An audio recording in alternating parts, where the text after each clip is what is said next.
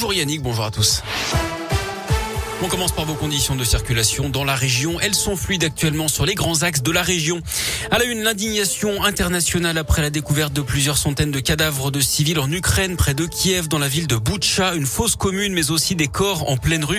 La Pologne demande ce matin une commission d'enquête internationale sur ce qu'elle qualifie de génocide de la part de l'armée russe. Terme repris par le premier ministre espagnol. Emmanuel Macron, lui, s'est dit favorable à un nouveau train de sanctions concernant notamment le pétrole euh, et le charbon russe. Les suites de la vague de froid du week-end après les chutes de neige, c'est le gel qui s'est invité la nuit dernière sur la quasi-totalité du territoire. On a même vécu la nuit la plus froide pour un mois d'avril depuis 1947 jusqu'à moins 9 degrés en Champagne avec de potentiels ravages dans les vergers, notamment les prunes, les mirabelles sont en première ligne, les pommes également. Les arboriculteurs attendent la mi-journée pour évaluer l'ampleur des dégâts, mais la FNSEA anticipe déjà des conséquences très graves. D'après les premières constatations, les dégâts seraient en revanche limités dans les vignobles du Bourgogne.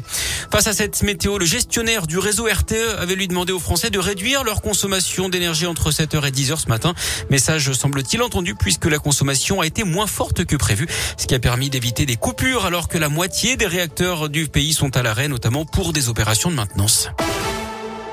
Dans l'actu local, cette grève à la Stas ce lundi à Saint-Etienne dans la Loire, mouvement national en ce début de semaine.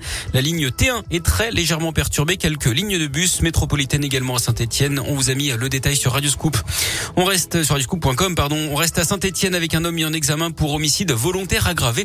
Cet individu de 47 ans a été interpellé en fin de semaine dernière après avoir frappé sa femme à la tête dans la nuit de jeudi à vendredi. La victime âgée de 44 ans est décédée la nuit suivante. Une information judiciaire a été ouverte.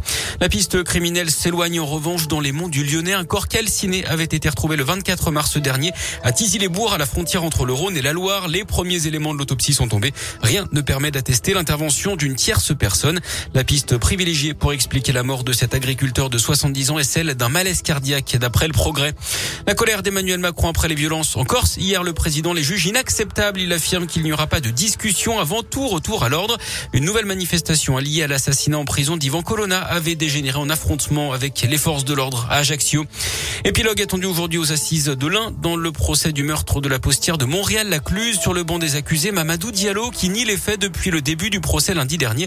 La victime Catherine Burgot avait été retrouvée morte, tuée de 28 coups de couteau le 19 décembre 2008. La piste crapuleuse avait été retenue par les enquêteurs avec un butin estimé à 2490 euros. Les plaidoiries des avocats et les réquisitions sont prévues ce lundi avant un verdict attendu en fin de journée.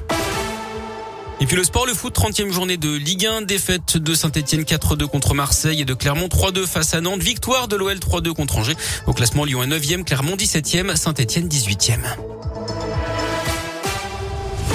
Fait, merci beaucoup.